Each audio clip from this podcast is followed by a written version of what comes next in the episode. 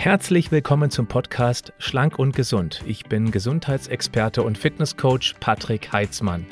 Dieser Podcast ist mir eine Herzensangelegenheit, weil ich dich unterstützen möchte, dass du noch fitter, gesünder und schlanker wirst.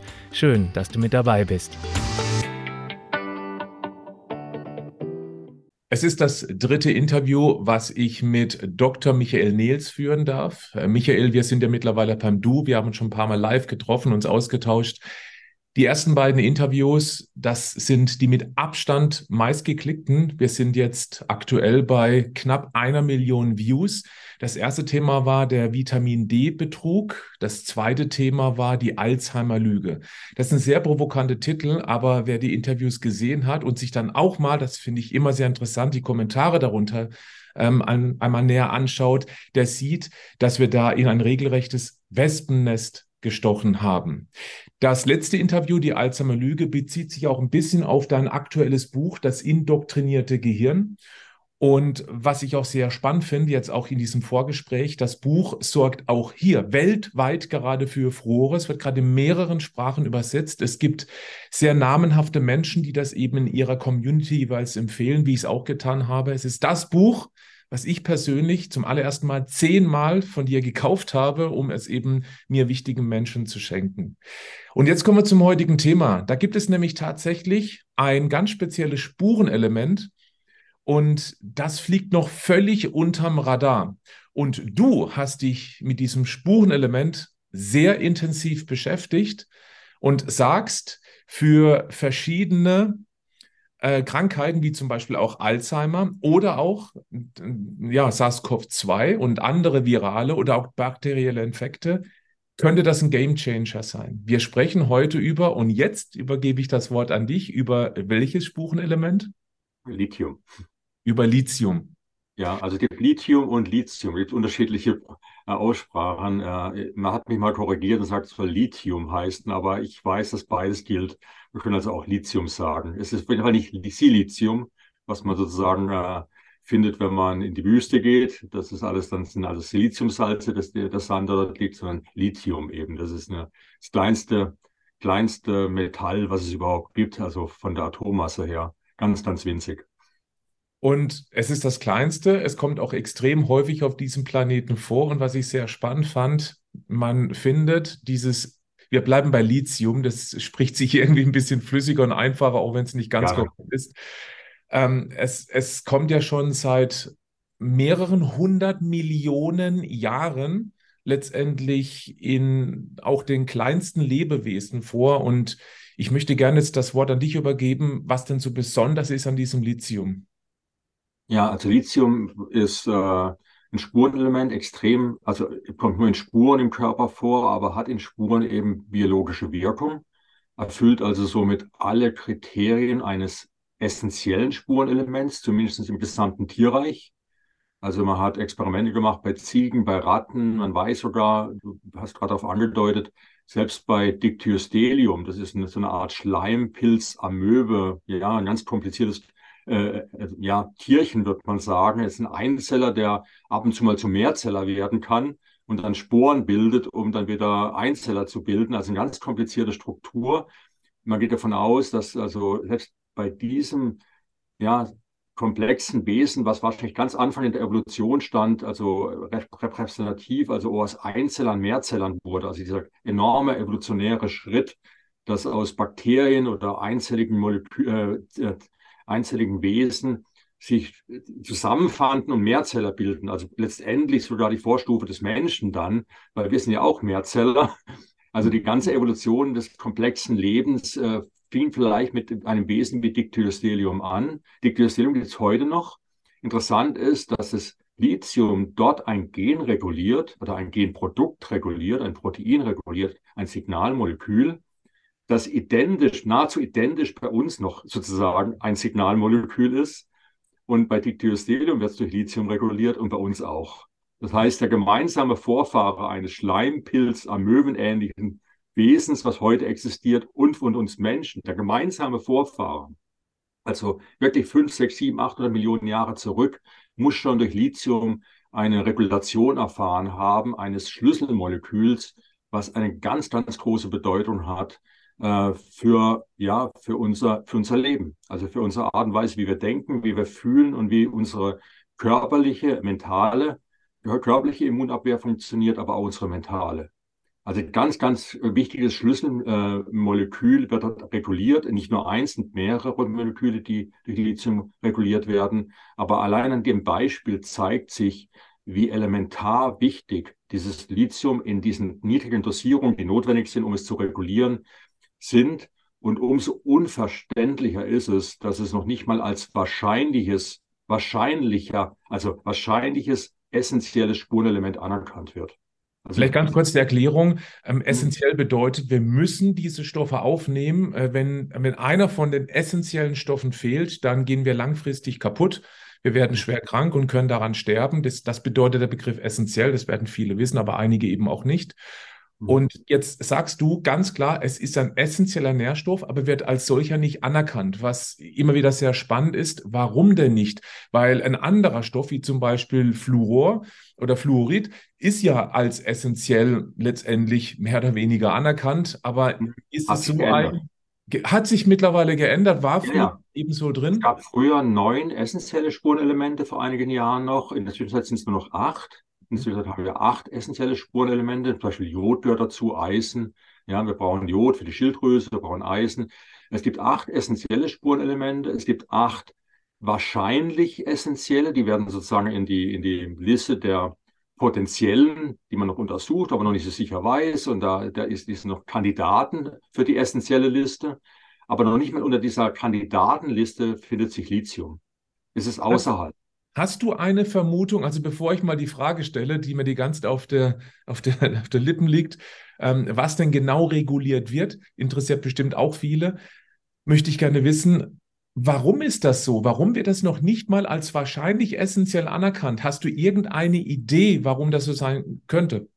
Ja, man müsste, die Frage ist, ob man die Logik sozusagen dieser Frage erst, äh, dass man sich erst hinten anstellt, damit man weiß, um was es überhaupt geht.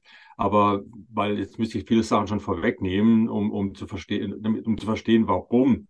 Das Warum könnte nämlich wirklich bedeuten, was wir jetzt auch in der, in den letzten paar, vier Jahren ja erlebt haben, und was ja mein Buch, das indoktrinierte Gehirn, sehr genau beschreibt. Es ist ja ein Angriff, ein Angriff auf das mentale Immunsystem des Menschen, was vehement stattfindet die letzten Jahre mit einem, mit einem bestimmten Zweck, der eigentlich äh, offenkundig ist und auch da klar deklariert wird in allen möglichen offiziellen Dokumenten. Und der Weg, das mentale Immunsystem ja in den Griff zu bekommen, also zu überwinden oder zu zerstören letztendlich, und äh, läuft ja seit Jahren über das äh, körperliche Immunsystem. Und das Interessante ist halt, dass Lithium in der mikrodosierten Menge beides stärken würde, sowohl das mentale als auch das, das körperliche Immunsystem. Und vielleicht und, hier, wenn ich ganz kurz mal rein darf, weil ich denke mal, das können viele auch nachempfinden, wenn wir uns körperlich schlecht fühlen, schwach fühlen, wenig Energie haben, dann fehlt es uns definitiv auch an mentaler Kraft, Dinge zu durchdenken, zu überdenken und ähm, praktisch die Metaperspektive einzunehmen. Und über das sprichst du gerade. Genau. Also wir brauchen, um unser mentales Immunsystem, wir hatten ja im letzten Interview äh, darüber gesprochen, befindet sich ja in unserer autobiografischen Gedächtniszentrale, dem sogenannten Hippocampus. Und dessen Funktion ist grundlegend davon abhängig, dass ständig neue Hirnzellen gebildet werden. Das heißt, um unseren Erfahrungsschatz lebenslang auszuweiten, müssen dort neue Nervenzellen entstehen. Und diese Nervenzellen bilden dann eine Art Index aller neuen Erinnerungen, die, die kreiert werden, Tag für Tag.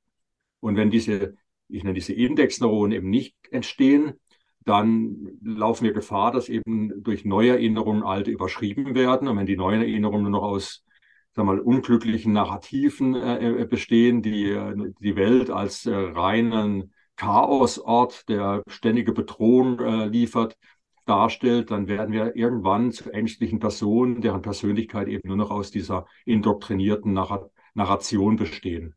Und das ist ein Riesenproblem. Und das, das Problem jetzt, was ich beschreibe hier, ist, dass die, das äh, Teil des Plans, den ich hier im, im indoktrinierten Gehirn eben darstelle, eine Unterdrückung, ein wesentlicher Teil des Plans, eine Unterdrückung dieser Bildung neuer Hirnzellen ist, dieser Neurogenese. Und der Mechanismus, über den das funktioniert, ist eine Neuroinflammation. Das heißt, durch eine chronische Entzündung, die ich im Gehirn verursache, neben einigen anderen Faktoren noch, die ich im Buch beschreibe, wie zum Beispiel eine abnormale Lebensweise, die ja installiert wurde, gerade in 2020, mit den Konsequenzen von hippocampalen Krankheiten wie eben Depression und Alzheimer, die massiv dann zunahmen. Aber in der breiten Bevölkerung, die noch nicht depressiv ist, noch kein Alzheimer hat, findet man trotzdem eine Störung der Denkfähigkeit, äh, findet dort statt durch diesen Mechanismus. Und ganz zentral liegt eben der Mechanismus der Neuroinflammation. Unter einer Neuroinflammation versteht man die Freisetzung sogenannter proinflammatorischer, also entzündungsförderlicher Botenstoffe, Zytokine.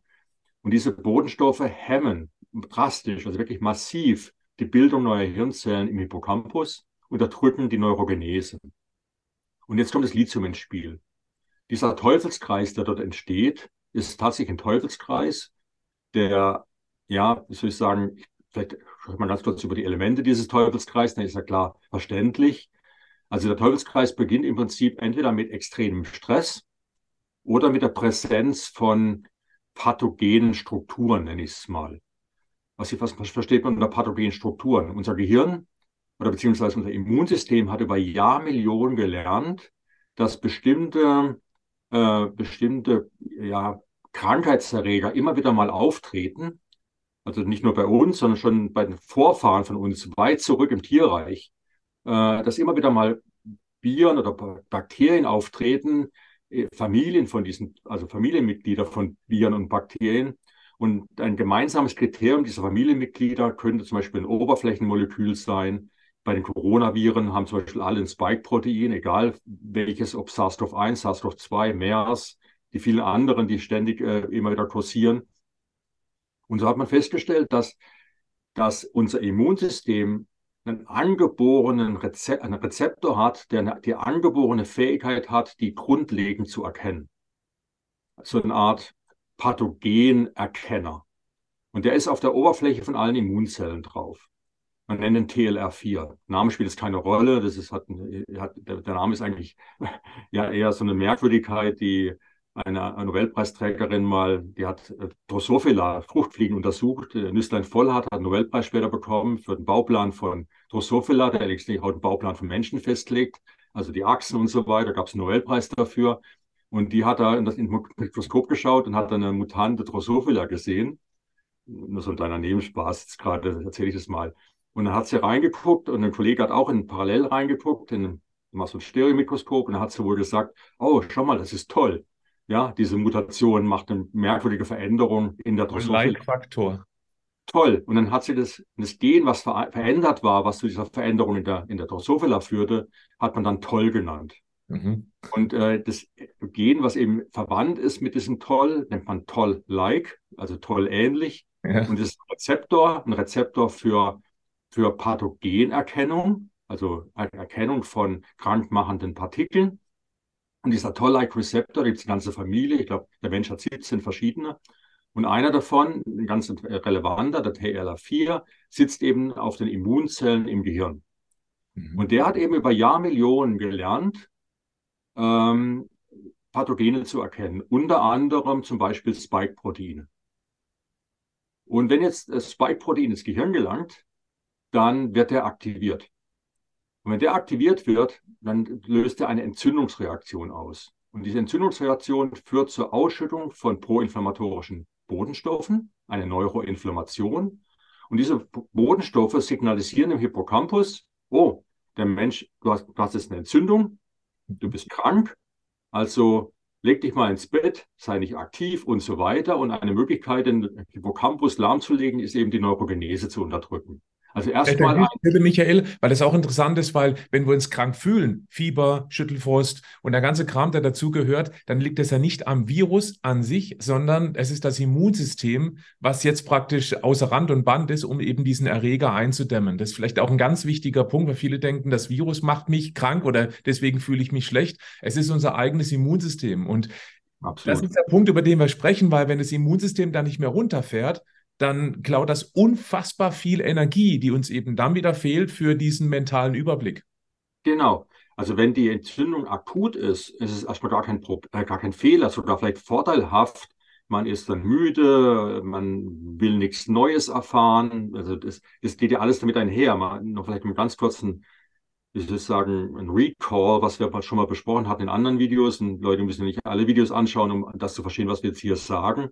Natürlich wäre es cool, aber wenn Sie jetzt nur das Video sich anschauen, sollten Sie, sollten Sie halt wissen, und das beschreibe ich eben auch in meinem Buch, das indoktrinierte Gehirn, sehr ausführlich, äh, die Bildung dieser neuen Hirnzellen, die ich Indexneurone nenne, weil sie einen Index bilden für alle Erinnerungen, ist notwendig, damit unser Hippocampus lebenslang wächst. Aber diese Indexneuronen haben eben noch zusätzliche Funktionen.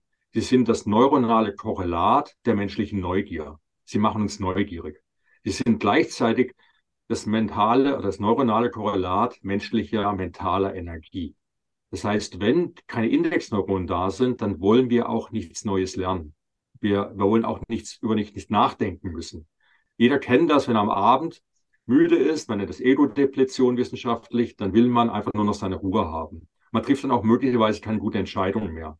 Und das, dieser, dieser, dieser, diese Ego-Depletion findet am Abend statt und am Morgen, wenn wieder neue Indexneuronen produziert worden sind, das geschieht immer nachts im Schlaf, dann sind wir wieder aufnahmebereit und bereit, auch neu, uns neue Gedanken zu machen. Und wenn jetzt die Indexneuronenproduktion blockiert wird durch die Neuroinflammation, weil zum Beispiel Spike-Protein ständig im Gehirn präsent ist, dann habe ich diese Ego-Depletion praktisch chronisch. Ja, dann bin ich chronisch ego-depletiert. Das heißt, ich, stehe morgens auf und habe dann schon morgens keine Lust, Neues zu erfahren, will eigentlich nur, nur noch meine Routine leben. Und das ist natürlich gefährlich, weil das mentale Immunsystem besteht ja darin, dass wir unsere Erfahrungen nutzen, über Dinge auch bereit sind nachzudenken und wenn es notwendig ist, halt unseren Lebensstil oder unsere Lebensweise zu hinterfragen oder auch zu hinterfragen, was auf uns zukommt. Also wenn jemand sagt, du musst das und das machen, dann folge ich als Mensch normalerweise nicht sofort und sage, ja, ja, super, mache ich, sondern es könnte ja sein, dass da eine Absicht dahinter steht, die mir schadet. Also würde ich das erstmal hinterfragen. Aber unter, unter der Neuroinformation fehlt mir die Fähigkeit, es zu hinterfragen. Mein mentales Immunsystem ist sozusagen nicht intakt. deswegen ist die Neuroinflammation kritisch für die Denkfähigkeit und für die Aufrechterhaltung des mentalen Immunsystems. Und das bedeutet im Umkehrschluss, ich muss diese Neuroinflammation in den Griff bekommen. Und da kommt das Lithium jetzt ins Spiel. Lithium unterbricht die Signalkette von dem TLR4, von diesem Toll-like Receptor, der das Pathogen erkennt, runter zur Aktivierung dieser Botenstoffe, die im Zellkern stattfindet durch eine Ablesung in der, der DNA, also eine Aktivierung der, der Produktion sozusagen dieser Botenstoffe vom Zellkern aus, vom DNA-Programm, vom genomischen Programm aus. Und diese Kaskade wird unterbrochen an einem Molekül, das heißt GSK3-Beta. Name spielt jetzt auch keine Rolle. Äh, könnte man es historisch bedingt. Man hat herausgefunden, dass dieses Molekül den Glykogenstoffwechsel in der Leber reguliert. Heißt Glykogensyntase Kinase 3-Beta. Nennen wir es einfach mal GSK. GSK ist sozusagen in dieser Signalkaskade und wird durch TLR4 aktiviert. Und das wiederum aktiviert in der Kaskade weiter eben unseren Zellkern, diese Botenstoffe zu produzieren, die jetzt die Neuroinflammation anregen. Leicht zu verstehen. GSK ist das Molekül, von dem ich vorher sprach, als ich gesagt habe, das Dictyostelium, dieser Schleimpilz, hat das auch. Und GSK im Schleimpilz oder im Menschen wird durch Lithium blockiert. Das heißt, Lithium ist fähig, diese, diesen, diese Signalkette zu unterbrechen. Und warum habe ich vorhin von Teufelskreis gesprochen? Vielleicht sollte ich jetzt den Kreis schließen an der Stelle. Einfach didaktisch jetzt. Der Kreis schließt sich folgendermaßen. TLR4 wird durch Spike-Protein als beispielsweise jetzt aktiviert oder durch ein anderes Pathogen, was er erkennt. Dann wird es aktiviert. Wir haben diese Kaskade, GSK, Zellkern, aktiviert Gene. Diese produzieren letztendlich dann diese, die proentzündlichen Bodenstoffe. Die blockieren die Neurogenese im Hippocampus. Ja. Und dann haben wir Konsequen das hat Konsequenzen. Einerseits unsere Neugier verschwindet, unsere Denkfähigkeit lässt nach. Im akuten Krankheitsfall kein Problem, aber chronisch natürlich schon. Was aber auch noch passiert, und das ist eine ganz wesentliche Funktion dieser Indexneurone, wenn sie da wären, sie steuern unsere psychische Resilienz. Also unsere Fähigkeit, mit Stress umzugehen. Und wenn die Produktion nachlässt, dann sinkt unsere psychische Resilienz und jedes Ereignis von außen, selbst wenn es in, im gesunden Zustand, wenn wir gesund wären, also wenn unser Gehirn normal funktionieren würde, wäre das relativ harmlos. Ja, ah, da kommt irgendeine Challenge auf mich zu, irgendeine Herausforderung. Die nehme ich gern sogar an, ich lerne was Neues. Aber unter einer blockierten Indexneuronproduktion, unter einer Situation der chronischen Ego-Depletion, ist jedes geringfügige äußere Veränderung mit enormem Stress verbunden, den ich nicht regulieren kann. Das heißt, ich bin leicht steuerbar mit Angst und die Angst sorgt nun für eine enorme Aktivität des Gehirns, also der Nervenzellen, mit Ausschüttung von Substanzen, die interessanterweise als sogenannte Danger Associated Molecular Patterns erkannt werden. Das sind, also vielleicht ganz kurz, um diese Begriffe zu nennen, weil es ist ein bisschen viel, aber es ist leicht zu verstehen. Ich habe vorhin gesagt, TLR4 erkennt Pathogene, also Mikroorganismen, die gefährlich für uns sein können. Er kennt sehr viele unterschiedliche Teile von unterschiedlichen Familien von Pathogenen. Das ist ein Darf ich eine Zwischenfrage stellen? Ähm, wenn ich jetzt überlege, diese medizinische Behandlung, die so viele ja, Menschen bei sich haben ergehen lassen, ähm, das ist ja auch ein, eine gezielte Produktion von genau solchen Spike-Proteinen. Und ähm, facht so etwas ein Problem an, wenn wir auf der anderen Seite eben nicht den, den Gegenregulator, eben das äh, Lithium haben? Oder bin ich jetzt da auf dem Holzweg? Überhaupt nicht. Du bist überhaupt nicht auf dem Holzweg. Es ist sogar so, ich habe, ähm, als die ersten ja, Fälle beschrieben worden sind von dieser Krankheit. Äh, und ich habe es so ein knappen Jahr beobachtet, ein Dreivierteljahr habe ich angefangen, ein Buch zu schreiben. Das heißt das Corona-Syndrom. Mhm. Das kam dann im, glaube ich, Frühjahr 2021 kam das raus. Und ähm, in dem Buch beschreibe ich einerseits, da hat man ein ganzes Video drüber gemacht, dass Vitamin D die schweren Verläufe, für die schweren Verläufe verantwortlich ist und auch für die hohen Infektionsraten, der Mangel an Vitamin D. Und dass man, wenn man Vitamin D geben würde, das ist auch klar bewiesen, man keine schweren Verläufe hätte. Und dann kam diese Riesenpropaganda gegen Vitamin D. Deswegen nennen wir es ja auch der Vitamin D-Betrug. Ne? das ist das, das, erste Video mit ja, über weit über 600.000 Aufrufen. Und spannend finde ich auch hier, es gibt ja diese Seite, die wurde, glaube ich, Mitte 2020 ins Leben gerufen, ähm, vitdemeter.com. Mittlerweile findet man sie kaum noch. Unter einem ganz, ganz kryptischen äh, Namen ist die jetzt irgendwo noch habe ich mal lange recherchiert, um die wieder zu finden. Und da sind jetzt mittlerweile über 300 Vitamin D in Bezug zur Corona-Infektion Studien drin. Und ähm, es ist sehr imposant, was man da eben sieht. Du kennst die Seite natürlich auch. Es ist sowas von eindeutig, dass Vitamin D schwere Verläufe drastisch reduzieren kann, vor Todesfälle schützen kann. Und über das haben wir auch in diesem Vitamin ähm, D-Betrugsvideo in dem Interview gesprochen.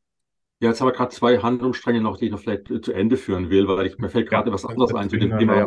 was du gerade eben gesagt hast. Und das ist richtig spannend. Und deswegen möchte ich vielleicht auch alle, die jetzt hier zuhören, nochmal bitten, vielleicht machst du nachher auch unter die Beschreibung, wenn das Video rauskommt, ähm, dass man meinen Newsletter abonnieren sollte. Also mhm. den Newsletter auf meiner Webseite, weil ich habe gerade bereite ich einen neuen vor und habe dazu äh, wirklich jetzt eine Woche zugebracht, zwei große Artikel zu schreiben zu Vitamin D nochmal. Und es geht darum, weil ich die ganz letzte oder vorletzte Woche jede Menge E-Mails bekommen habe zum Vitamin D-Thema von allen möglichen Menschen. Und dort hat man mich gefragt, Herr Nils, Herr Nils, ich bin ganz arg verunsichert. Bei achtgut.de, das ist auch so eine, eine Webseite eben, wurde von einem Herrn Dr. Frank veröffentlicht, Hinweis, dass Vitamin D Krebs erzeugen soll. Was? Ja. Krebs erzeugen soll. Und jetzt sind alle unsicher, ob sie Vitamin D überhaupt nehmen sollten. Also Vitamin D erzeugt Krebs. Und dann weist er auch darauf hin, in diesem Achgut Schreiben von ihm, weist er darauf hin, anstatt Vitamin D zu nehmen, sollten doch Leute lieber ein Gläschen Wein trinken, ähm, bisschen mehr Fleisch essen und noch irgendein merkwürdiger. Ah ja, und dann genau, und äh, auch im Winter kann man schließlich rausgehen und muss sich nur warm anziehen. Ei, ei, ei. Okay. ähm, das hat mich extrem irritiert und ich habe da jetzt zum Beispiel ein, ein mehrseitiges Dokument verfasst, um zu zeigen, wo der Fehler in dieser Studie liegt. äh, und zu zeigen, warum eben Vitamin D vor Krebs schützt, nämlich genau das Gegenteil der Fall ist. Aber das werden natürlich Leute nur mitbekommen, wenn sie entweder jetzt dein Video sehen hier, unser Video hier sehen, oder eben mein Newsletter abonnieren und da reinschauen. Ja, und, vor allem auch wem, über solche Dinge. Auch wem die Menschen Vertrauen schenken. Das ist ja gerade bei diesem Thema, wo es ja immer beide Seiten gibt, das, das glaube ich, Wichtigste überhaupt. Vertrauen. Ja, man wird dann gleich aufgefordert, ich soll doch ein Streikgespräch, ein öffentliches führen mit diesem Herrn Frank, aber ich, ich bin nicht jemand, der gern Streikgespräche führt, aus nur einfachen Grund, weil dann ist es sozusagen mehr so, was man gerade spontan weiß, zählt und wie man gerade boxt, äh, sozusagen entscheidet über die Zukunft der Menschheit, so ein bisschen, ja.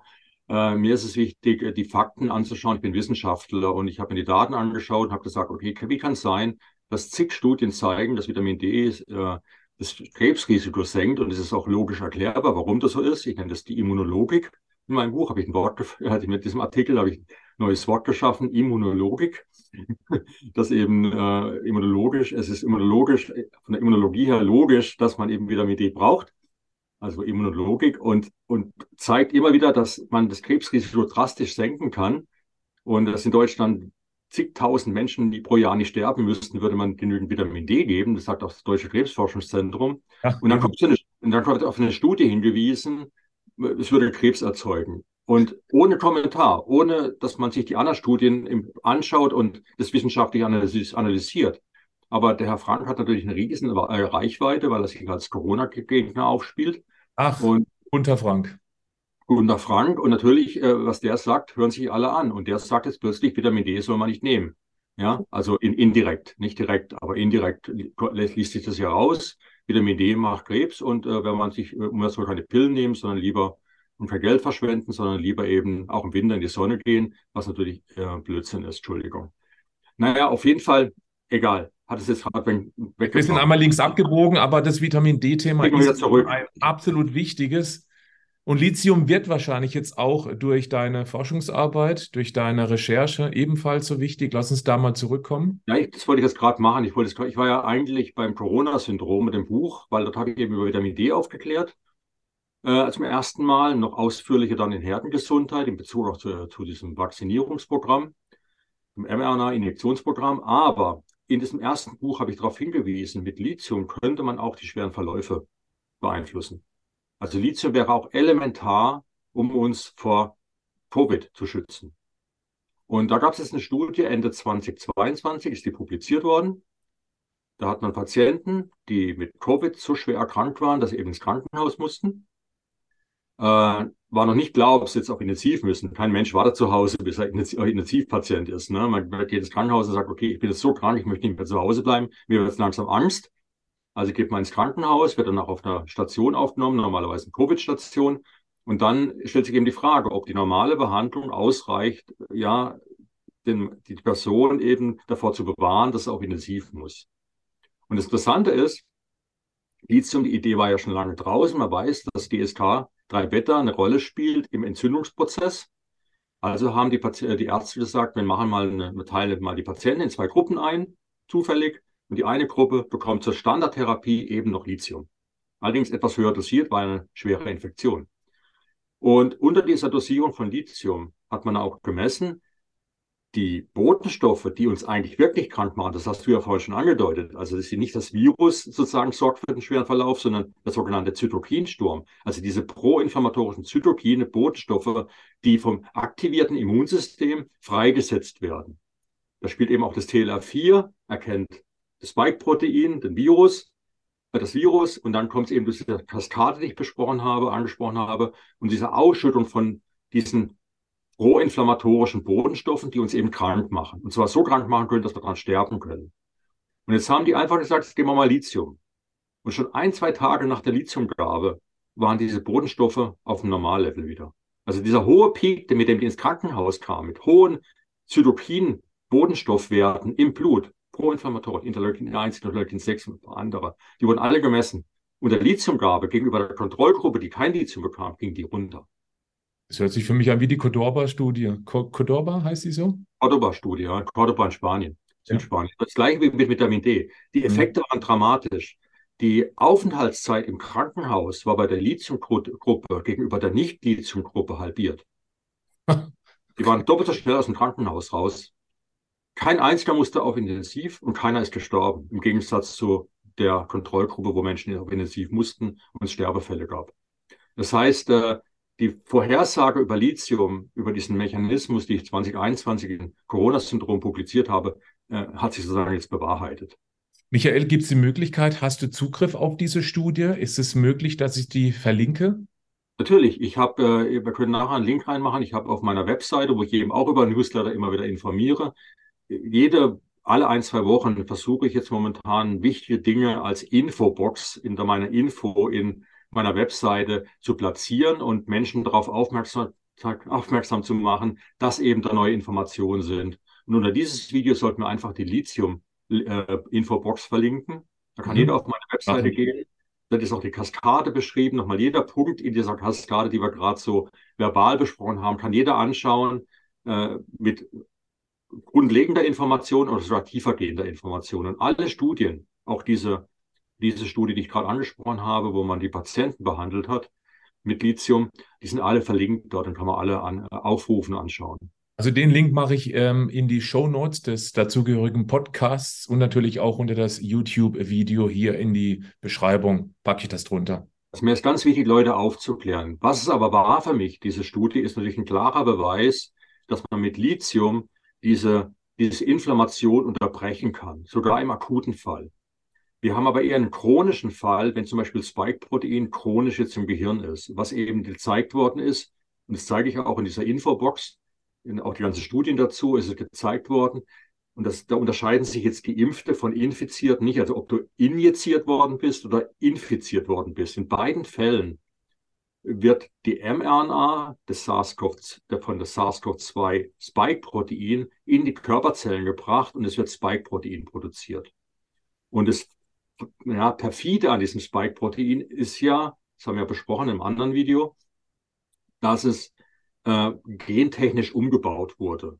Ja, in Wuhan. Es ist ja in der Zwischenzeit bewiesen, es ist gentechnisch umgebaut worden. Das ist so genau, eine, das ist jetzt keine Verschwörungstheorie mehr. Ja, das, das, ist bewiesen, das ist ja eindeutig klar, ja. Mittlerweile bewiesen, ja. Das ist mittlerweile bewiesen und ich habe das ja auch ausführlich beschrieben im indoktrinierten Gehirn. Man hat diese Spaltstelle eingebaut, Furin. Und Furin ist ein körpereigenes Molekül, eine, eine Art molekulare Schere. Wenn das Spike-Protein, wie so eine Wurst sozusagen produziert wird, dann schneidet es genau in der Mitte durch. Wir haben zwei Wursthälften. Und Spike nennt abgekürzt S, dann haben wir ein S1 und ein S2. Und die S1-Untereinheit, das ist die, die erkannt wird von diesem TLA4. Das heißt, die kann das Immunsystem massiv aktivieren.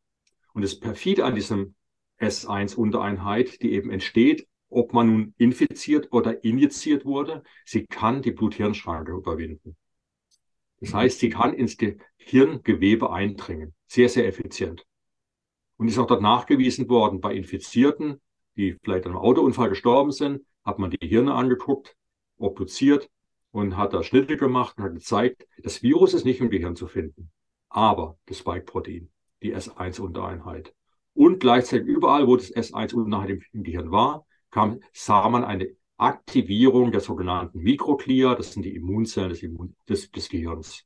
Die wurden massiv aktiviert und die schütten natürlich, wenn sie aktiviert werden, diese Entzündungsmarker aus, diese proinflammatorischen Bodenstoffe, Zytokine.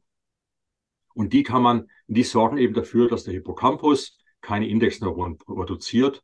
Und damit wird das mentale Immunsystem eben lahmgelegt. Und jetzt wir ein bisschen Teufelskreis, schließen wir einmal zu Ende.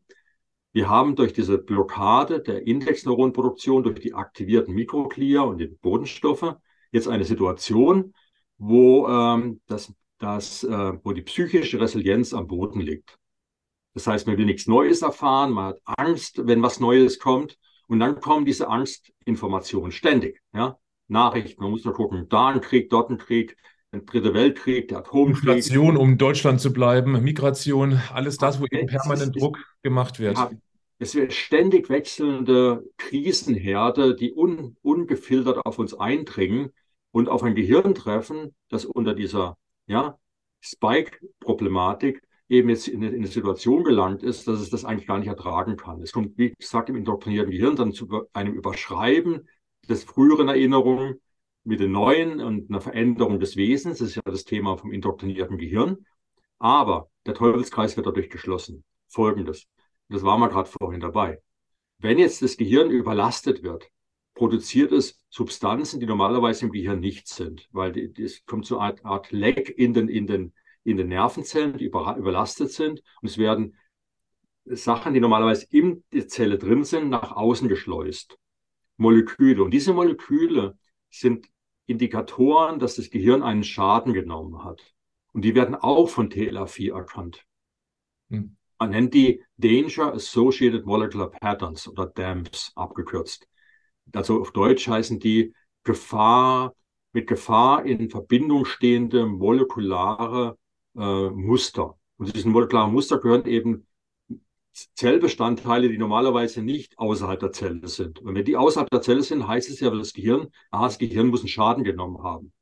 Ja, das, die Nervenzellen wissen nicht, was für ein Schaden. Dass hier nur um, um eine Überreizung gilt, geht, wissen die ja nicht. Und diese Dams aktivieren eben auch TLR4. Und dann haben wir die, schließlich die Kaskade. Jetzt haben wir plötzlich einen Teufelskreis. Ne? Wir haben also TLR4-Aktivierung entweder durch das Virus oder durch die Hiobsbotschaften beide zusammen sorgen dafür, dass dieser Kreis ständig aktiv ist. Und das ohne Not aus durch Lithium.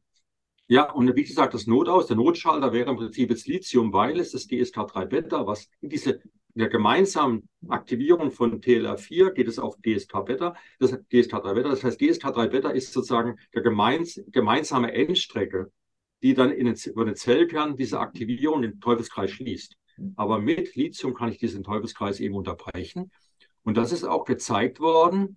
Es gibt inzwischen, man hat eine Studie jetzt begonnen in der University of Buffalo in New York.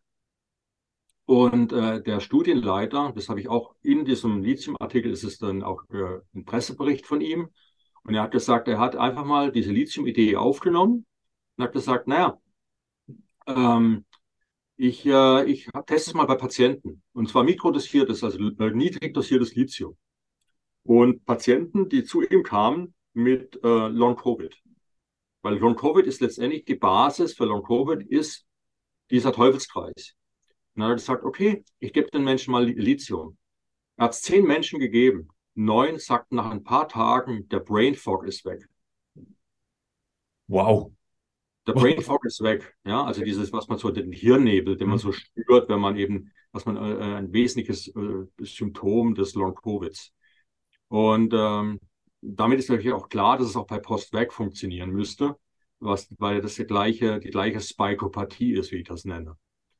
Und ähm, das war schon sehr, sehr beeindruckend und, äh, und erklärt aber auch viele Funktionen. Also Lithium in der mikrodosierten Menge hat nämlich verschiedene Funktionen. Nicht nur, dass es GSK3-Beta blockiert. Ich habe vorhin schon angedeutet, es interagiert auch mit anderen Signalmolekülen und in Kombination aktiviert zum Beispiel Lithium mikrodosiert die sogenannte Mikrophagie.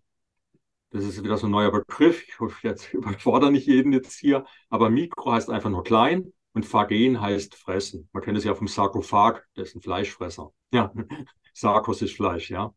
Und Sarkophag, da, da merke ich mir so die Wörter halt, ja. Also Mikrophagie heißt, es frisst kleine Dinge. Das ist ein es ist, äh, klingt erstmal gefährlich, aber genau das Gegenteil. Es ist ein Verjüngungsprozess des, des, Menschen. Also wir, wir, wir werden jünger dadurch oder wir bleiben jung, indem wir Dinge, die nicht mehr funktionieren, auffressen. ja, da gab es sogar einen Nobelpreis dafür.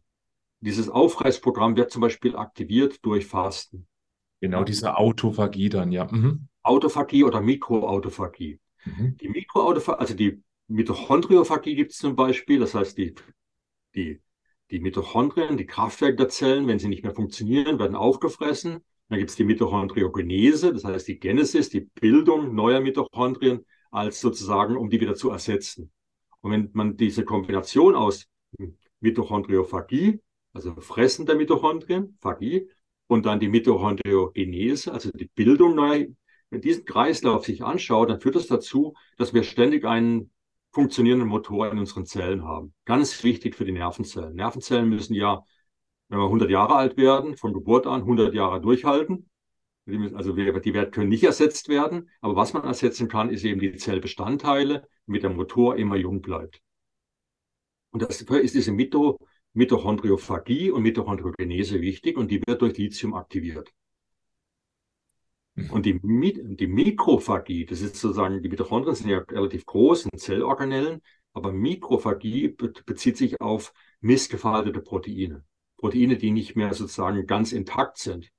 Oder, mit, oder Proteine, die vielleicht auch gefährlich sein können für uns. Und es gibt Hinweise, dass zum Beispiel diese Mikrophagie durch Lithium aktiviert, zum Beispiel auch das Spike-Protein äh, verdauen könnte. Wow. Das heißt, das könnte, Lithium könnte auch ein Mechanismus sein, mit dem man möglicherweise auch das Spike-Protein aus dem Gehirn entfernen könnte. Mhm. Und, äh, und wir waren ja bei der Essentialität. Ja? Also es ist ja auch essentiell. Es ist interessant, die WHO hat äh, in einem Paper, das ist auch zitiert in meinem Artikel, beschrieben, dass, ähm, dass, dass, dass das Lithium essentiell ist für Ziegen und für Ratten. Da hat was experimenteller nachgewiesen. Wenn man nämlich die sozusagen ernährt, komplett lithiumfrei, dann hat es auch Konsequenzen, zum Beispiel in der, dass die, die, die, die, die Geburt äh, fehlerhaft abläuft oder dass die, die, die Nachkommen nicht gesund sind.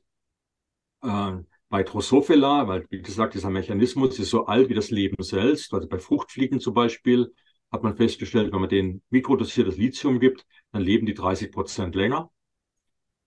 Ja, die innere Uhr, die wir haben, die praktisch unser Alter sozusagen wegticken lässt, sind die sogenannten Telomere, die Enden der Chromosomen. Kennst du wahrscheinlich, hast vielleicht auch schon mal ein Video drüber gemacht, über Telomere. Und die Telomere, die verkürzen sich mit jedem Zellzyklus. Und irgendwann, das ist das Hayflick-Limit, hat man keine Telomere mehr und die Zelle kann sich nicht mehr verteilen und dann ist man im Prinzip, ja, zu alt zu leben. Es gibt aber den umgekehrten Mechanismus, die sogenannte Telomerase, das heißt, die verlängert die Telomere. Und Lithium zum Beispiel aktiviert die Telomerase. Also das ist allein schon der Mechanismus, nachdem ich sagen würde, okay, es müsste lebensverlängernd sein. Und dann kommt noch ein anderer Mechanismus dazu. Dadurch, dass es ja die Neurogenese aktiviert im Hippocampus und der Hippocampus wichtig ist, die Neurogenese vor allem, dass wir gute Entscheidungen treffen oder überhaupt nachdenken, um gute Entscheidungen treffen zu können. Äh, allein schon deswegen ist es lebensverlängernd. Weil wenn wir in dem Leben schlechte Entscheidungen treffen, kann das sehr stark lebensverkürzend werden.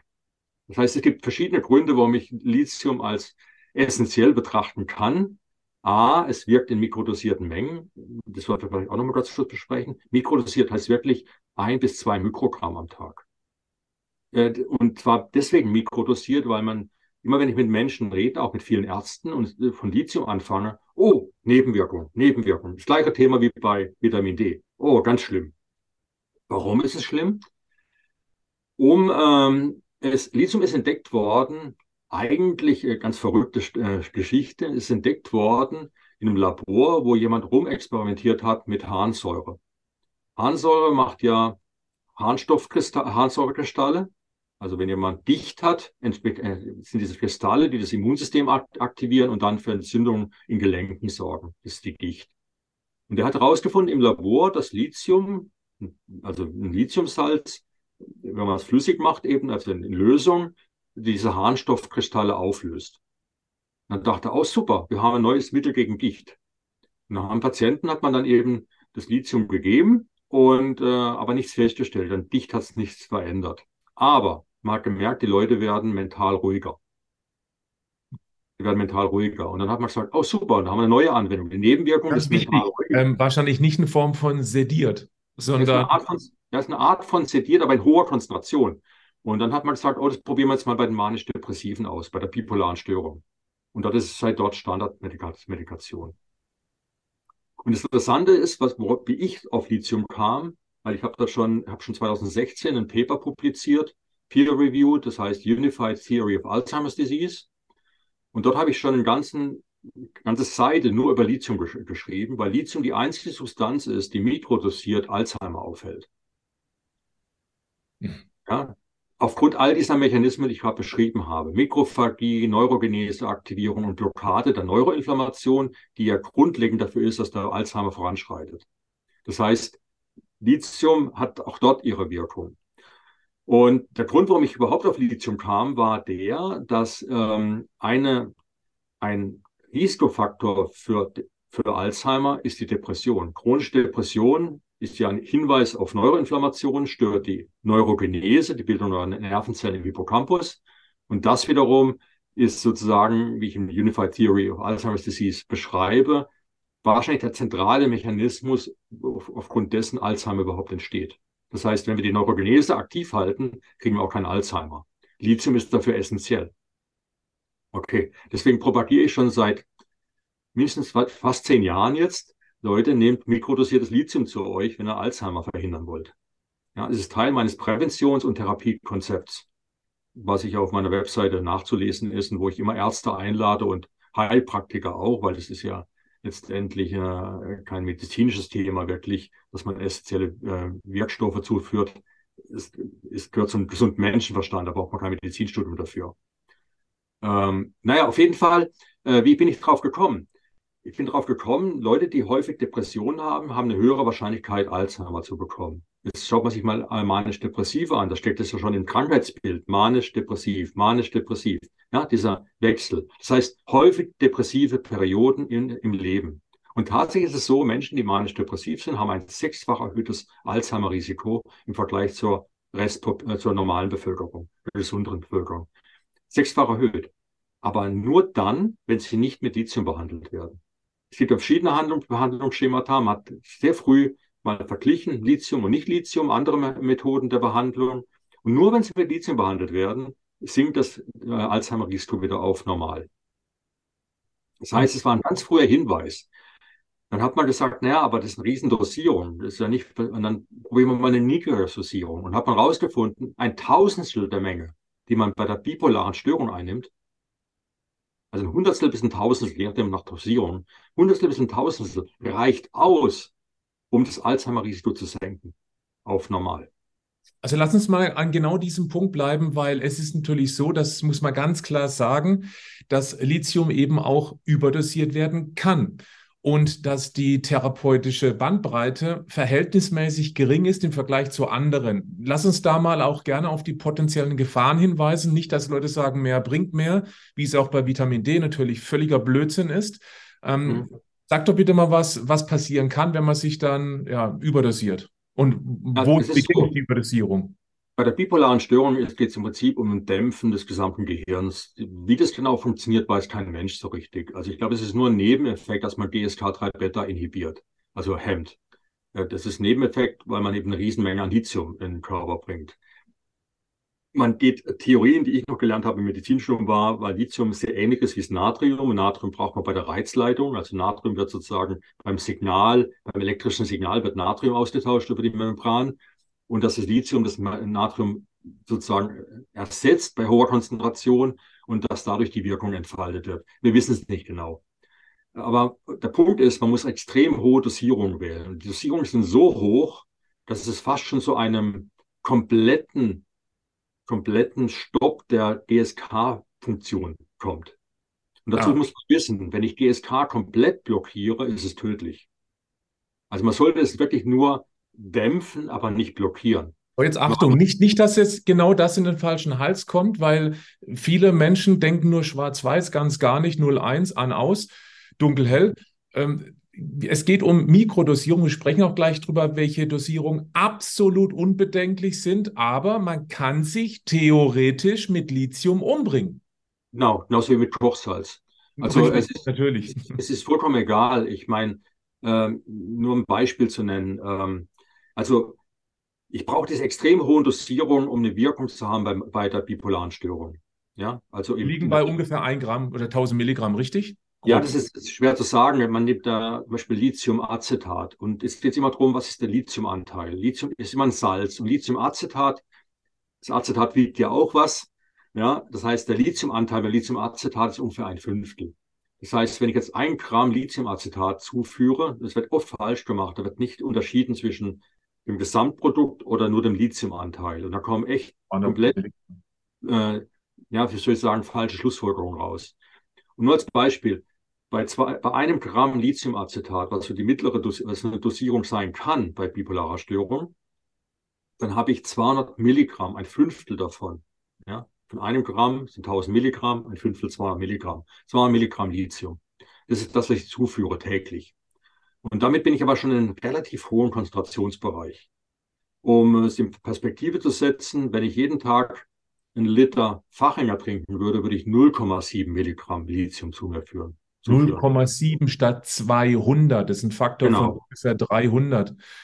Und, wie ich meine, an dieser Stelle staatlich Fachinger ist ein Mineralwasser, was einen sehr hohen Anteil von Lithium hat. Weil das wissen viele ja nicht. Deswegen ja. habe ich das, wollte ich kurz nochmal. Und, und ich habe früher immer Lithium, also das Fachinger Lithium empfohlen, aber da kommen Leute, die sagen, ja, da ist ein bisschen Fluor drin, ein bisschen Fluor, äh, ja, Fluor ist ja nicht mehr ein essentielles Spurenelement, hat ja den Status verloren, ist eher, ja, als toxisch zu einzu, äh, einzu, einzuordnen. Also da hat man eher Schaden ge gehabt durch, durch, das, durch die Deklaration, ist es essentiell. Ähm, und Leute schreiben jetzt an, ja, Flur ist ja nicht so gut und, und, und so weiter und, und Fachinger ist auch teuer. Da habe ich gesagt, naja, es muss eine Alternative geben. Und das war auch mit der Grund, warum ich jetzt eben diesen Angriff oder diese, diese Agenda habe, Lithium äh, einerseits bekannt zu machen und wirklich deutlich bekannt zu machen. Und muss ganz ehrlich sagen, die Covid-Problematik hilft mir dabei, weil Leute suchen verzweifelt nach einer Möglichkeit, äh, den Brain Fog loszuwerden werden. Und es gibt gute Hinweise eben, dass Lithium das tun könnte. Also würdest du auch sagen, dass man äh, da, äh, Lithium bei ähm, Long Covid oder Post weg ja, genau könnte, der, nicht muss, ist, aber es könnte helfen. Es ist so, also ob es muss, garantiert nicht. Nichts, nichts muss müssen. Also in der Natur, Natur ist immer komplexer. Aber dieser Arzt in Buffalo hat eben seinen Pressebericht geschrieben, was für mich vollkommen logisch ist. Also da ist eine gewisse Immunologik dahinter wieder. Äh, und er sagt es eben experimentell, hat das bei zehn Patienten ausprobiert und bei neun von zehn war der Brain Fog weg. Beim zehnten, er kann möglicherweise andere Gründe haben für den Brain Fog. Es kann ja vielleicht auch eine grundlegende Depression oder andere Störung sein, die äh, die Grund für die Symptomatik ist. Aber bei den neun hat es geholfen und das ist schon extrem. Ja, neun von zehn. Natürlich keine richtige klinische Studie, die macht er jetzt gerade, die läuft jetzt gerade noch. Also dieses Ergebnis muss man abwarten. Aber ich habe mir gesagt, naja, äh, sollen wir jetzt noch ein Jahr warten, bis die Studie rauskommt? Denn letztendlich ist das Lithium mit der Konzentration, die ich vorschlage, weit weg vom Toxischen. Also jetzt nochmal zurück zu den Dosierungen. Richtig, danke. 200 Milligramm Lithium. 200 Milligramm Lithium ist das, was man manisch-depressiven bei bipolarer Störung gibt. 200 Milligramm. Da ist man relativ schnell beim Toxischen. 300 Milligramm ist schon da, wo der toxische Bereich anfängt. Das heißt, zwischen 200 und 300 ist ein Faktor von 1,5. Also 50 Prozent mehr oder mal 1,5. Und 1,5 ist das, was man das therapeutische Fenster nennt, die therapeutische Wirkbreite oder die therapeutische Breite. Das heißt, da ist es noch, da, da, da wird 50 Prozent der Menschen geholfen und da haben 50 Prozent schon schwere Nebenwirkungen. Das ist so, wird es dieser Wert bestimmt. Also toxisch ist, wenn 50 Prozent schon Wirkung zeigen, toxische, und 50 Prozent, und, und die Wirkung hat man, wenn 50 Prozent der Gruppe Wirkung zeigt, das Gauss-Kurve, ne? So. 50 Prozent. Und diese beiden Gaußkurven überlappen aber sehr eng. Ich habe ich halt hier die Wirkungsgaußkurve und hier habe ich die toxische Gaußkurve. Und die sind sehr eng zusammen, die überlappen. Deswegen haben die meisten Menschen, die eine bipolare Störung haben, praktisch jeder sagt, ich habe Nebenwirkungen, ja, irgendwie, mal leichtere oder bis schwerere.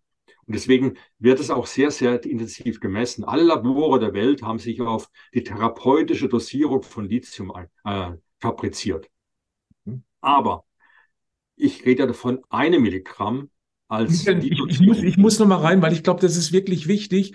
Also die Frage stelle ich mir, würde schon reichen, wenn ich jetzt einmal aus Versehen oder weil ich einfach bekloppt bin, besoffen bin, Mutprobe mache, wenn ich jetzt einmal zum Beispiel diese 300 Milligramm oder vielleicht sogar 600 Milligramm nehmen würde, würde ich dann irgendwann tot umkippen? Oder ja, also sich das über die Dauer? Man braucht schon relativ große Dosierungen. Ich glaube, bis zu einem höheren Grammbereich reines Lithium. Aber dann würde einmal reichen. Könnte akut, könnte es, könnte es toxisch, sehr, sehr schnell toxisch werden. Aber nochmal ganz kurz zurück. Ich zum Beispiel, ich habe eine Apotheke jetzt ausfindig gemacht. Es gibt verschiedene, also es gibt zwei Apotheken in Deutschland. Die Klösterl Apotheke in München. Äh, die produziert allerdings in größeren Mengen, also ich glaube 5 Milligramm und 10 Milligramm Dosierung. Und ich habe dann weil ich sie eben kannte. In, in Karlsruhe habe ich einen Vortrag mal gehalten, der dort organisiert wurde. Und dann habe ich vor einem Jahr gesagt, ja, Lithium wäre toll, wenn das mal auf den Markt kommen würde, in mikrodosierter Menge. Und die haben sich dann bereit erklärt, und da kriege ich jetzt auch über Rezept, muss man in Deutschland über Rezept kriegen, by the way. Also es gibt selbst das essentielle Dosierung, die Mikrodosierung. Also die Menge, die man eigentlich in einem Mineralwasser findet oder in einem Milligramm, äh, in einem in 100 Gramm Meeresfisch zum Beispiel, hat ungefähr ein Milligramm Lithium. Mhm. Nicht Salzwasser, äh, nicht Süßwasserfisch, Meeresfisch, weil im Salzwasser ist hundertmal höheres Lithium zu finden in einer Konzentration als im Süßwasser. Da reden wir gleich noch über die natürlichen Quellen auch und wo man es ja. eben herbeziehen kann. Aber. Genau, aber dieses eine Milligramm findet man eben in der Nahrung. Ja? Der durchschnittliche Deutsche, das findet man auch in meinem Artikel, nimmt ungefähr 0,1 Milligramm zu sich jeden Tag. Die essentielle Dosierung, wie ich sie und für auch andere Experten für erforderlich halten, liegt bei einem Milligramm, also zehnmal höher. Aber ein Milligramm ist immer noch 200 Mal weg, Faktor 200, Faktor 200 weg von den 200 Milligramm, die noch als therapeutische Dosierung verwendet wird bei, bei Bipolarer. Mhm. Und nochmal Faktor 300 weg von der toxischen Dosis. 300. Wenn ich jetzt von dieser Apotheke meine 1 Milligramm Tablette bekomme, die ich jeden Tag zuführe, ja. und du sagst jetzt, jetzt könnte ich mich ja dümmerweise über, überdosieren, dann müsste ich 300 dieser Tabletten schlucken. Ja, und vielleicht nochmal ganz kurz das Thema äh, Natriumchlorid oder eben Salz äh, zu nehmen. Da ist es natürlich auch, gut, man würde es wahrscheinlich gar nicht schaffen, so viel Salz runterzuschlucken, wenn man sich vorher übergeben würde. Aber da ist die therapeutische Breite auch nicht wirklich. Ja, es ging schon. Ich meine, man könnte es ja auch in Kapseln verpacken, dann geht es erst im Magen auf. Richtig. Ja, also ich will praktisch Natriumchlorid-Kapseln mit einem Gramm und sage, dann nehme ich jetzt mal 100 Stück davon. Äh, das garantiert Feierabend. Das käme nicht gut an. Das heißt, äh, die Überdosierung ist wirklich, kann, das muss, ist nicht nur, das kann, ist nicht, nicht nur Dummheit dann, das ist dann Absicht, ja, aber äh, wahrscheinlich schönere Tote, wenn man die wählt. Äh, der Punkt ist hier wirklich, äh, es geht hier, wie gesagt, das sind so weit weg, es ist die natürliche Menge. Ich argumentiere sogar in meinem Buch, das heißt die Algenölrevolution, da äh, gibt es ein Kapitel, das heißt vom Algenöl zum vollen Fischersatz weil ich argumentiere ja, Fisch können wir nicht mehr essen, gibt auch nicht genug. Wir brauchen Omega-3 aus Algen und das haben wir ja schon mal drüber gesprochen. Der Punkt ist nur der, äh, das Algenöl ist ja nicht alles, was im Fisch drin ist. Wir brauchen weiterhin noch Jod, wir brauchen bestimmte B-Vitamine und so weiter. Im Fisch ist ja einiges drin, was wir durch andere Nahrungsquellen ersetzen müssen. Und schon, schon dort in dem Buch, das ist fast acht Jahre schon her, schreibe ich, ein wesentlicher äh, Punkt fehlt aber immer noch, das ist Lithium weil im Meeresfisch ist eben Lithium da, in für ein Milligramm pro 100 bis 200 Gramm Fisch. Und dieses Milligramm brauchen wir jetzt einen Ersatz. Und schon dort plädiere ich, dass es als essentielles äh, Spurenelement sozusagen auf den Tisch kommen müsste. Aber das ist eben verwehrt. Und wenn man jetzt die Agenda, die ich in meinem indoktrinierten Gehirnbuch ja ausführlich kläre, ja, in dem Buch beschreibe ich ja, was möglicherweise dahinter stecken könnte, dann passt in dieses Schema natürlich ganz genau auch die, der Verbot von Lithium oder das heißt, der Verbot ist als Spurenelement auf den Markt zu bringen in Deutschland. Jetzt ist das heißt aber wohlgemerkt nicht, dass es nicht geschieht. Also im Ausland, in manchen Ländern ist es da, nicht verboten. Da wollte ich gerade drauf zu sprechen kommen. Genau, genau. Okay.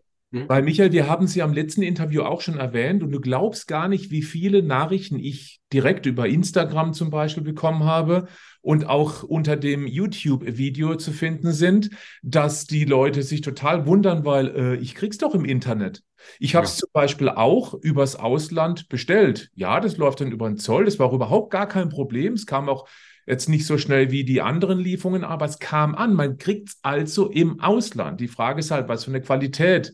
Ähm, wer steckt dahinter? Das ist immer die große Gefahr. Aber Fakt ist, in Deutschland, ich vermute mal Österreich, Schweiz, ist es ebenso ist es offiziell, darf man es nicht verkaufen. Sonst hätten wir das bei meiner Nahrungsergänzungsfirma Vita Moment schon längst im Programm. Aber es ist so eine, kann man sagen, eine rechtliche Grauzone, weil man kriegt es ja. Ja, es ist keine Grauzone. Ich denke mal, äh, sagen wir so, äh, wenn es Auslandsapotheken oder Auslandsfirmen verkaufen und hier verkauft wird, ähm, das sind dann die Dealer. Ne? Und, und wenn man sozusagen nur von Eigenkonsum äh, kauft, ich glaube, ist man noch nicht mal, äh, hat man noch nicht mal ein Problem. Ähm, aber zwei Punkte vielleicht dazu. Erstens mal über die Qualität kann man wirklich nichts sagen. Und dann, dann schreibe ich zurück, ich kriege da hunderte von E-Mails, schreibe ich zurück, ich kann nichts über die Qualität sagen. Kann ich auch also, nicht. Deswegen ja, sage ich auch nicht, wo Firma ich XY habe, ja. Aber die Firma XY in den USA, die macht so tolle Produkte. Und äh, zwei Dinge. Erstens, ich möchte ich alle, die jetzt hier zuhören, bitte schreibt mir keine E-Mail, äh, dass ich zum Qualitätsprüfer werde von irgendeinem Produkt, das Sie im Internet finden. Weil ich kann Bei mir das, bitte auch nicht, danke. Ich kann das nicht, ich kann es nicht leisten. Das ist das Erste. Ich kann es nicht leisten. Ich kann nicht diese Produkte. Ich habe kein, ich bin kein TÜV. Ich kann kein, habe kein Prüfungslabor, um zu gucken, ob die Inhaltsstoffe und die Verpackungsstoffe, ob das alles äh, koscher ist oder nicht. Kann ich nicht. Ich kann sagen, eine deutsche Apotheke, die nach dem Reinheitsgebot arbeitet, liefert gute Substanzen. Und das Erste. Das Zweite ist, ich bin Arzt, ich bin approbierter Arzt in Deutschland. Und ich werde einen Teufel tun, weil da wird es dann wirklich gefährlich, zu sagen, ja, ist es zwar in Deutschland nur über Rezept zu erhalten, aber bitte kauft es dort in Amerika oder sonst wo, weil es dort äh, ohne Rezept zu erhalten ist auf irgendwelchen obskuren Wegen. Ich kann das nicht machen. Ja, das heißt, ich, ich habe ich jetzt, da auch eine Seite bei mir, kann vielleicht auch noch verlinken, die heißt FAQ. Frequently Asked Questions. weil die Frage so oft kam, hat es natürlich jetzt auch schon eine Antwort gefunden. Aber es ist wirklich so, die Leute sagen dann immer, ja, aber ich ist viel leichter und so. Und jetzt kommt das nächste Thema. Jetzt kommt der, geht man zum Arzt, man braucht ein Rezept. Das ist der dritte wichtige Punkt. Jetzt braucht man ein Rezept für Lithium, selbst mikrodosiert. Und dieses, das ist auch meine Idee natürlich, ist ad absurdum zu führen. Aber die Idee ist wirklich, dass alle Praxen, also alle Apotheken in Deutschland das produzieren, alle Ärzte in Deutschland verpflichtet sind, weil die, also mal unter Druck geraten, es zu verschreiben, weil die Ärzte, weil die Patienten kapieren, ah, ich brauche das, es ist mikrodosiert, ist für mein Gehirn gut, für mein Immunsystem gut, ich möchte das haben, bitte verschreib mir es. Und jetzt äh, gibt es eine Spaltung der Gesellschaft, ja, also vor allem der Ärztegesellschaft. Es gibt Ärzte, die, die denken orthomolekular, also die denken systemisch, die denken orthomolekular. Es gibt tatsächlich Ärzte, die Mikronährstoffe für wichtig halten. Also ja, jetzt nicht so wie vorher das Beispiel, ja, Vitamin D brauchen wir nicht, äh, äh, ja, geh einfach in die Sonne im Winter, ja. Also ich habe wenig im Medizinstudium gelernt, zu Vitamin D leider. Die Knochenzeit ist irgendwie wichtig. Ja. Äh, und äh, es ist ganz, ganz gefährlich, wenn man es überdosiert. Aber es war auch das Einzige, was ich sozusagen inhaltlich gelernt habe. Was ich aber definitiv gelernt habe zu, äh, zu Vitamin D ist, dass man im Winter kein synthetisiert in Deutschland. Also ist, und das, deswegen, wie gesagt, äh, lächerlicher Artikel. Aber wenn man an solche Ärzte gerät, die, die würden natürlich den Teufel tun, die Lithium aufschreiben. Deswegen brauchen wir systemisch denkende Ärzte, die orthomolekular handeln. Also orthomolekular heißt äh, Mängel beseitigen. Ob es jetzt Vitamin D ist oder Omega-3 oder was auch immer. Da auch dazu raten. Ja, auch dazu raten, dass man eben vor Krankheiten geschützt bleibt. Und deswegen habe ich es auf meiner Webseite seit einer Woche, also ich weiß nicht, wann es ausgestrahlt wird, also ich würde sagen sozusagen ab Mitte November ungefähr, habe ich jetzt eine Anstrengung unternommen und habe ein Therapeutennetzwerk ins Leben gerufen, orthomolekular denkender und handelnder Ärzte und Therapeuten. Das kann ich auch verlinken? Das kannst du auch verlinken. Ja, mache ich. Das ist eine zweite, also ich habe eins für Alzheimer-Therapie, äh, sozusagen das Schema, was ich in meinen Büchern deklariere und das auch in der Unified Theory of Alzheimer's Disease zu stehen ist. Aber jetzt versuche ich, weil die Patienten schreiben ja, ich finde keinen Arzt. Dann sage ich jetzt, mein Ziel ist, für jede Postleitzahl einen Arzt zu haben, der sozusagen, der, der dann eben bereit ist, Menschen das Notwendige zu verschreiben, was eben notwendig ist, oder ihnen zu raten, was notwendig ist, damit sie gesund bleiben. Okay, dann mache ich hier einen Aufruf, denn das werden ja auch so viele Menschen hören, die einen guten Draht zu ihrer Ärztin, zu ihrem Arzt haben und vielleicht genau dieses Video einmal empfehlen als eine Stunde Fortbildung zu einem ja, eigentlich essentiellen Mikronährstoff, ein Spurenelement und dass man sich eben, wenn man das Thema auch als wichtig empfindet, sich da eintragen lassen kann. Wie kann man sich da eintragen lassen? Einfach mir eine E-Mail schicken. Die können wir auch dann unten verlinken nochmal. Also über meine Webseite findet man die E-Mail auch natürlich, aber einfach mir eine E-Mail schicken und ich gebe es dann eben weiter an den Systemadministrator und der trägt dann den Namen ein mit Postleitzahlen allem. Und dann, äh, und die, die Liste wächst momentan, langsam, aber sicher. Ich Vielleicht Vorträge auf Ärztefortbildung und ich werde sehr viel Werbung machen. Und ich hoffe, dass wir spätestens bis nächstes Jahr im Sommer den, äh, wirklich fast jede Postleitzahl irgendwie einen Arzt haben, den ein Patient aufsuchen kann. Also nochmal ganz wichtig an dieser Stelle, weil du und ich, wir bekommen ständig die Anfragen auf Lithium. Ich habe hier ein Produkt, schicke mir Fotos von irgendwelchen Produkten, wo ich genau. was sagen soll. Können wir, dürfen wir, wollen wir auch nicht.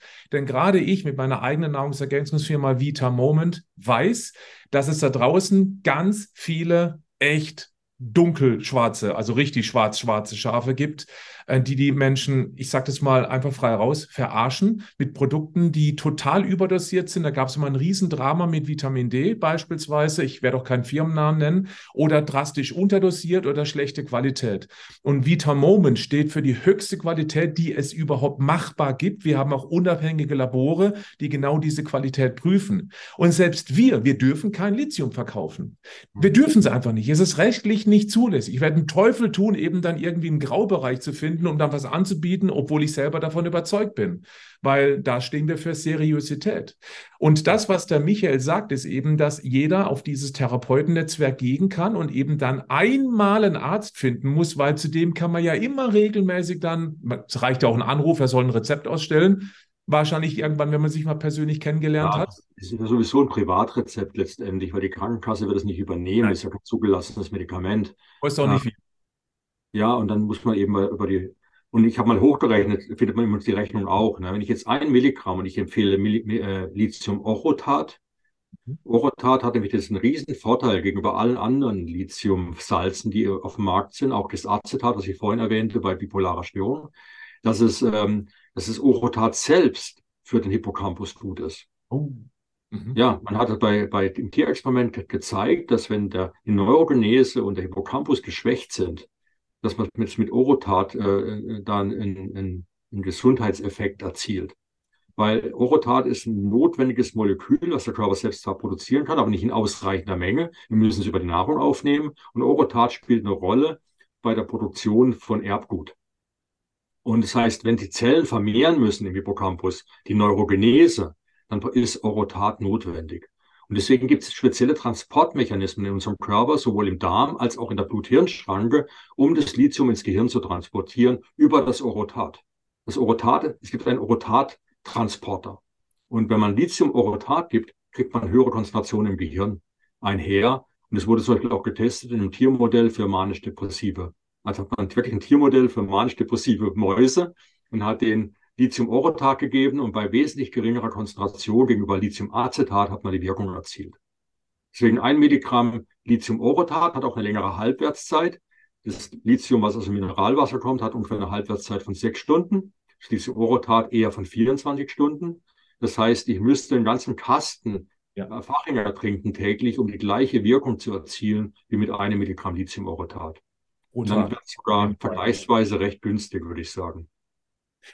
Lass uns nochmal vielleicht zum Schluss auch darüber sprechen, weil wir reden jetzt wieder nur über Nahrungsergänzungen und natürlich bekommen wir auch das Lithium über gewöhnliche Nahrungsmittel. Kannst du da einen ganz groben Überblick geben, wo man zumindest mal eine, ja, ich sage jetzt mal eine Minimaldosierung eben, du hast ja gesagt, ungefähr 100 ähm, Mikrogramm nehmen wir hm. am Tag pro, äh, pro Tag zu uns. Wo steht das drin? Also es ist, ist ganz interessant und es wird ein wesentlicher Hinweis auf die Funktion von Lithium. Also die Hauptquelle, wenn überhaupt, sind Meeresfrüchte. Und das beschreibe ich ja sehr ausführlich in meinem Buch Die Algenrevolution, dass unsere menschliche Entwicklung, vor allem des Gehirns, einen Booster sozusagen bekam über 60, 70.000 Jahre einer währenden Eiszeit, die vor ungefähr 200.000 Jahren begann und Menschen gezwungen waren, am Meer zu überleben. Und es gibt interessante, ich habe ja auch in dem Artikel beschrieben, äh, ein Hinweis nochmal darauf. Äh, Menschen haben natürlich auch im Inland, als noch keine Eiszeit war und äh, Afrika nicht ausgetrocknet war, äh, haben natürlich im Inland an den Flüssen und an den Seen äh, Fisch gegessen. Und plötzlich sind sie gezwungen, Meeresfisch zu essen. Und plötzlich explodiert die Gehirnentwicklung. Es gibt verschiedene Gründe dafür, aber ein Grund könnte sein, dass eben jetzt noch ein zusätzliches Wirkstoff dazu kam, nämlich das Lithium. Das ist nämlich hundertmal höher konzentriert im Salzwasser als im Süßwasser sodass also Meeresfisch und Meeresfrüchte eine gute Quelle sind. Kann man aber nicht empfehlen. Die andere Quelle ist im Wesentlichen, weil wir lithiumarme Böden haben hier in Europa. Also die einzige Quelle, die es eigentlich noch gibt, ist dann, ist dann das Wasser. Süßwasser, habe ich vorhin gesagt, hat wenig Lithium. Aber wenn es in Nähe von vulkanischen Gestein ist, also vulkanischen Quellen, die haben, auch Fachinger, die haben dann höhere Mengen an Lithium. Eben auch zum Beispiel ähm, sehr hoch ist, glaube ich, wie heißt es nochmal, ähm, nicht Gerolsteiner, sondern ähm, Hirschquelle. Hirschquelle hat auch eine hohe ja, genau. Konzentration. Allerdings, das Problem ist, die sind alle, sag mal, vulkanischen Ursprungs. Sprich, ja. das sind noch andere Elemente drin, die man nicht unbedingt gern hat. So ist zum Beispiel auch bei Hirschquelle die Menge, die man ja, Uran ist da drin zum Beispiel, ja. Also radioaktive Belastung letztendlich. Zum Beispiel, ja. Und äh, oder eben andere Sachen, die man eben nicht möchte. Und die sind nur so weit gut, wie weit man sie untersucht hat, je nachdem. Deswegen, äh, das ist halt die andere Quelle. Und aber unabhängig davon gibt es natürlich Unterschiede auch im Leitungswasser. Und es ist ganz interessant. habe ich nur 10% mehr im Leitungswasser in einer Region als in einer anderen Region, verändert sich das Verhalten der Bevölkerung. Ach, tatsächlich? Ja, weil diese Neuroinflammation ist ja ein Dämpfer sozusagen, dass nicht jedes Ereignis gleich zu einer Katastrophe wird im Gehirn. Deswegen braucht man diese Dämpfung durch Lithium, dieser Kaskade. Wenn dieser Dämpfer nicht fehlt, dann schlägt natürlich jedes, jedes Ereignis maximal durch. Und äh, das sieht man im Verhalten der Menschen. Also wenn ich etwas mehr Lithium im, im Leitungswasser habe und davon ausgehen kann, ich nehme etwas mehr Lithium zu, äh, zu mir jeden Tag, dann hat es Konsequenzen dahingehend, ich beobachte eine geringere Depressionsrate, ich beobachte eine geringere Alzheimerrate und ich beobachte vor allem eine geringere Selbstmordrate. Wow. Und bei fast einer Million Selbstmorde weltweit pro Jahr wäre Lithium eine, eine gute Möglichkeit, da Einhalt zu gebieten. Allein deswegen ist es schon essentiell, weil ich meine, was ist sozusagen tödlicher als der Selbstmord? Ja, für mich erklärt das auch gerade, warum so viele Deppen im Nachbarort leben. Okay. Ist überspitzt. Ja. Ähm, vielleicht bin ich auch der Depp. Ähm, Michael, das war super spannend. Um da mal ganz kurz so ein bisschen vielleicht zusammenfassend. Wir bekommen das Lithium, wenn wir regelmäßig Salzwasserfisch essen würden. Natürlich auch heute leider, leider mit der ganz großen Herausforderung, dass es eben oft Mikroplastik belastet ist oder auch Schwermetall belastet ist, dass es einfach nicht mehr so gesund ist, wie es früher einmal war. Äh, mal geschweige von der Überfischung der Meere. Das heißt, die Quelle fällt, wenn man das einfach mal ganz groß ausbreiten würde, auf die ganze Weltbevölkerung schlichtweg aus. Mhm. Deswegen sind eben Nahrungsergänzungen bei der Anzahl der Weltbevölkerung, bei der zunehmenden äh, Verschmutzung durchaus sinnvoll. In Deutschland nicht, Österreich, Schweiz nicht offiziell äh, zugelassen. Das heißt, man bekommt es nur über Rezept. Du, hast ein, du baust gerade ein Therapeutennetzwerk auf und ich hoffe, dass wir ein paar Therapeutinnen und Therapeuten erreichen, die sich in diese Liste mit eintragen, sodass die Menschen eben dann da gucken können, gibt es irgendwo was, dann kann man gezielt anrufen und eben fragen, ob man so ein Rezept ausgestellt bekommt. Mhm. Ähm, ich, ich, ich sehe Lithium als eine ganz große Chance, gerade für die Menschen, die Long Covid haben und vielleicht noch auch Klammer auf, Long Cold. Das ist etwas, was auch unterschätzt wird, weil ähm, lange Erkältungsverläufe gab es auch schon vor Corona. Und die Menschen, die einfach nicht mehr richtig auf die Beine kommen, für die könnte es auch interessant sein. Möglicherweise eben auch für Post-Weg, die einfach Schwierigkeiten durch die medizinische Behandlung bekommen haben. Einfach mal zu testen. Aber ganz, ganz wichtig, nochmal, mehr bringt nicht mehr.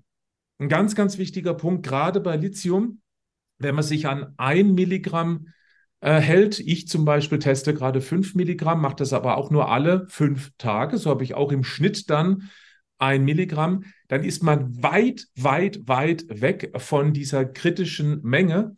Mhm. Und ähm, ja, also ich denke mal, das ist jetzt mal so super grob zusammengefasst zum ja, Thema. Schön zusammengefasst, passt alles. Vielleicht sollte man die Apotheken noch nennen, wo es jetzt momentan so bekommen ist, weil sonst äh, kriegt man auch wieder eine Flut von Anfragen. Allerdings bei mir auf der FAQ findet man die auch. Also die beiden Apotheken, die ich genannt habe, wo ich jetzt sozusagen weiß, dass sie es machen. Ich habe auch bei drei anderen Apotheken nachgefragt. Da hieß es dann, nee, äh, der Aufwand ist zu groß, das zu verpacken und äh, man hat die, die Gewinnspanne ist zu klein und der Aufwand zu groß. Weil das Problem ist, gegenüber Nahrungsergänzungsmitteln, die mir sozusagen auch von jemand von einer Firma in Auftrag geben kann, bitte stell mir eine Million Dosierungen her von der der Größe. Ja. Bei einem rezeptpflichtigen, apothekenpflichtigen ja, Substanz ist das nicht erlaubt. Die Apotheke muss tatsächlich händisch selbst das abfüllen. Wow. Und deswegen, äh, wie gesagt, ist es ein großer Aufwand. Und ich bin froh, also in dem Fall ist es die, die Eisbär-Apotheke in, in, in Karlsruhe, die es, die es macht für mich. Da kriege ich es auch über Rezept, also für meine Familie. Und die Kloster haben natürlich. Apotheke in München, Klosterapotheke. Die Klosterapotheke in München Danke. eben auch noch. Die hat allerdings die größeren Dosierungen, muss man vielleicht nachfragen, ob die auch ein Milligramm, also anteilig ne, vom Lithium-Orotat. Anteilig.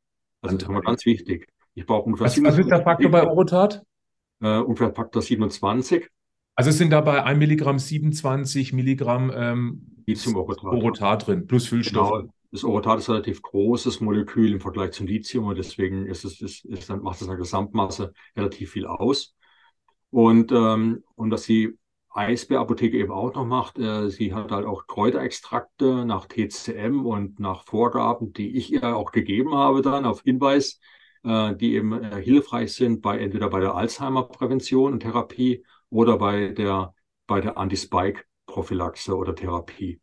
Und die, die kommen auf meiner Website, da bin ich gerade bei, die Infoboxen zu schreiben. Also so wie das Interview ist vorbei ist, setze ich mich wieder hin und schreibe weiter, um eben darauf hinzuweisen, dass es eben wirklich sekundäre Pflanzenstoffe gibt, die eine Wirkung haben, sowohl auf den Hippocampus, auf die Neurogenese, als auch eben auf die Mitochondriophagie, die Mitophagie und solche Subst äh, oder die Wechselwirkung von Spike-Proteinen zum Beispiel mit körpereigenen Strukturen.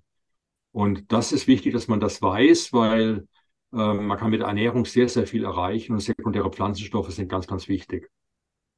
Vielleicht ein Thema für ein anderes Interview mal später. Das wäre dann Nummer vier. Mhm. Lieber Michael, Menschen, die einem Interview mit ziemlich komplexen, mit einem ziemlich komplexen Thema in fast Spielfilmlänge folgen können, die scheinen noch ähm, hier im Dachgeschoss im Gehirn ganz gut zu funktionieren, weil es braucht ja auch Konzentrationsfähigkeit. Das heißt, da ist definitiv noch gar nichts verloren. Jetzt haben Sie die Möglichkeit, nochmal einen ordentlichen Schub da oben reinzubringen. Wenn Sie vielleicht doch das Gefühl haben, ich bin einfach zu schnell mental erschöpft, dann könnte ganz bewusst konjunktiv Lithium eben da ein Game Changer sein. Natürlich nicht von jetzt auf gleich. Das ist kein Medikament. Das ist in dem Fall, wir sprechen eben von einem, naja, eigentlich essentiellen Spurenelement. Und deswegen bedanke ich mich ganz herzlich, dass du uns hier mal tief in dieses Thema reingeführt hast. Ich weiß nicht, ob es dieses Thema so aufbereitet bisher schon mal irgendwo bei, Inst äh, bei, bei YouTube oder alles Podcast gab. Deswegen freue ich mich, dass ich dich als Experten gewinnen konnte. Du schreibst auch ein Buch zum Thema Lithium. Das wird ja, das, dauern, das, ich weiß dauert. Ich wollte nicht so lange warten, weil ich fand die Botschaft jetzt rauszugeben sehr, sehr wichtig. Deswegen habe ich gesagt, ich verkaufe, verzichte mal auf ein paar Buchverkäufe und schaue, dass wir die Menschen informieren. Das war mir wichtig. Das finde ich total klasse, weil du warst vor kurzem bei mir. Wir hatten es davon gehabt, wann der optimale Zeitpunkt für so ein Interview wäre. Für dich Jetzt mal aus rein wirtschaftlicher Sicht wäre es eben dann optimal, wenn das Buch Lithium von dir gerade frisch veröffentlicht ist, wird. Das wird aber noch boah, mindestens ein Dreivierteljahr dauern, so circa. Und du hast aber ganz ausdrücklich darum gebeten, das jetzt zu machen, auch wenn es sich überhaupt nicht bei dir auszahlt. Denn äh, du wolltest einfach diese so wichtige Information jetzt den Menschen zur Verfügung stellen, was ich total klasse finde. Was ich auf alle Fälle mache, ist, ich werde in äh, die Beschreibung des Videos in die Shownotes des Podcast die Liste mit den, ähm, mit den Menschen reinschreiben, die eben die Möglichkeit haben, das zu verschreiben, diese autopolar denkenden Therapeuten. Dann deine Newsletter, die FAQ-Seite. Ähm, was haben wir noch? Ich denke mal, das sind die wichtigsten Punkte, oder? Ja, die Lithium-Seite noch am besten natürlich. Die Lithium-Seite werde ich ebenfalls noch verlinken. Du schickst ja. mir jetzt am besten gleich im Anschluss per E-Mail diese Links, dann packe ich die dann rein. Michael, ganz herzlichen Dank. Ich bin gespannt, wie das wieder bei meiner Community ankommt. Und wer jetzt an dieser Stelle noch zuhört, ich fände es ganz toll, den Podcast einmal zu bewerten und vor allem den großen Dank nicht an mich. Ich bin nur der Interviewer. Ich habe die kleinste und unwichtigste Rolle vor allem an den Michael auszurichten, ähm, weil es tut jemanden auch wirklich gut, wenn er so viel Lebenszeit dafür aufwendet, sich eben nicht zu bereichern, sondern aufzuklären und sich dann hinten anzustellen. Ich finde, das verdient einen Daumen hoch, das verdient Anerkennung und es würde mich freuen, wenn man dazu etwas ja, in die Kommentare reinschreiben würde. Michael, super herzlichen Dank für dieses sehr spannende Interview.